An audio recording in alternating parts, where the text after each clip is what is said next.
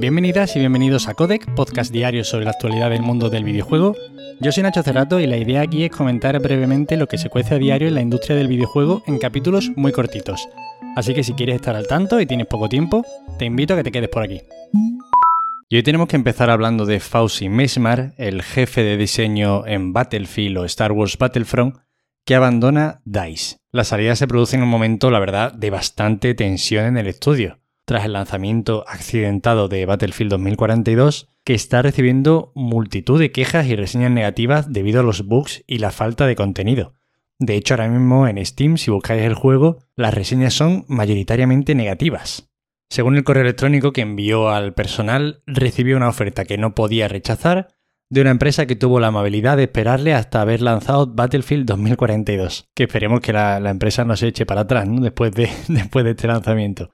Y aunque no sabemos la empresa a la que se dirige Mesmar, parece ser que la elegida se sitúa en Estocolmo. En declaraciones de Electronic Arts, recogidas por Video Games Chronicle, señalan que este cambio de manos en el puesto de jefe de diseño no afectará a los planes de DICE para mejorar Battlefield 2042 a través de un plan de actualizaciones. Hombre, faltaría más, ¿no? Que, que la salida del jefe de diseño significara que en Electronic Arts pasan ya de arreglar el Battlefield 2042. En cualquier caso, a ver si se ponen un poquito las pilas en DICE y en Battlefield porque esta última entrega era bastante esperada, o sea, con que hubiese estado bien simplemente, iba a vender bastantes copias y la gente iba a estar contenta. La gente tiene ganas de un Battlefield bueno. Pero bueno, esperemos que le vaya bien a Mesmar y esperemos que se solucionen los problemas de Battlefield 2042. Y nos vamos a la otra saga de tiros y es que Call of Duty Vanguard deshabilita su último evento ante la avalancha de bugs e incluso cierres inesperados de la aplicación. Desde luego, los shooters de la vieja escuela no están en su mejor momento, ni uno ni otro parece dar con la tecla de ninguna de las formas, y es que si Vanguard ya había salido con una recepción tibia por parte de la crítica y del público, ahora que encima han llegado a tener que retirar el evento secreto del Pacífico por los fallos que estaba dando. Recordemos además que esta entrega había funcionado mucho peor en ventas que todas las anteriores. En España creo que desde hacía 10 años que no había habido un lanzamiento de Call of Duty con tan pocas ventas. Y evidentemente este tipo de cosas tampoco ayudan. Y no nos vamos de esta compañía y es que Activision Blizzard sigue cayendo en bolsa y durante el último mes las acciones han perdido un 25% de su valor.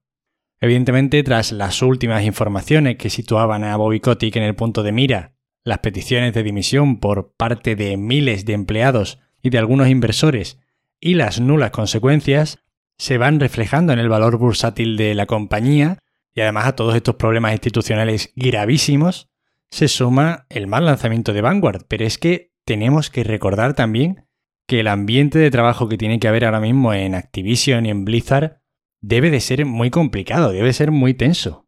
Los empleados de estas empresas obviamente no son ajenos a todo lo que está sucediendo y es que imaginaros lo que tiene que ser trabajar bajo esas circunstancias y sabiendo lo que está pasando en la compañía a todos los niveles. No me extraña que no estén saliendo bien los juegos, de hecho. En cualquier caso, seguiremos actualizando la información relacionada con Activision Blizzard conforme vayan llegando nuevas noticias y a ver si un día damos la noticia de que Bobby Kotick ha dimitido. Si hablábamos el otro día de que el lanzamiento de Pokémon Diamante Brillante y Perla Reluciente había sido algo flojo en Reino Unido, pero bueno, que esto también podía eh, atender a que está muy cercano el lanzamiento de Leyendas Arceus y que la gente pues se suele volcar mucho más con los lanzamientos de las entregas importantes y no con los remakes. Ojo porque se ha convertido en el segundo mejor lanzamiento de la historia de Switch en Japón. Los remakes de la cuarta generación de Pokémon han vendido 1,4 millones de copias, tan solo físicas, solamente en tres días. El primer puesto sigue estando liderado por Animal Crossing New Horizons, que en el mismo tiempo vendió 1,8 millones de copias en marzo de 2020, y parece ser un rival bastante difícil de batir, y es que también se convirtió en el juego más vendido de la historia en formato digital en su mes de lanzamiento. Si comparamos, por ejemplo, este lanzamiento en Japón con el anterior título de Pokémon importante, el Espada y Escudo, se puede ver muy claramente cómo ha aumentado el parque de consolas y cómo se han vendido muchas más Nintendo Switch. Y es que Espada y Escudo vendieron durante la primera semana, no durante tan solo tres días, durante la primera semana, 1,36 millones de copias. es decir, menos unidades en más del doble de días. En cualquier caso, muy evidente el buen estado de forma de Game Freak y de Nintendo con esta saga. Yo ya sabéis lo que pienso, creo que no se esfuerzan lo más mínimo con sus juegos y que podrían hacer cosas mucho mejores, pero bueno, siguen vendiendo como churros porque son juegos, la verdad, agradables de jugar. Y estas son todas las noticias de hoy. La semana, la verdad es que ha acabado con noticias justitas. En cualquier caso, ya sabéis, para cualquier queja, sugerencia o comentario me tenéis en arroba Nacho Cerrato en Twitter. Os agradezco de corazón que hayáis pasado otra semana conmigo, de verdad, muchísimas gracias. Y nos vemos el lunes como siempre. Pasad muy buen fin de semana, descansad mucho y jugad. Y hasta luego.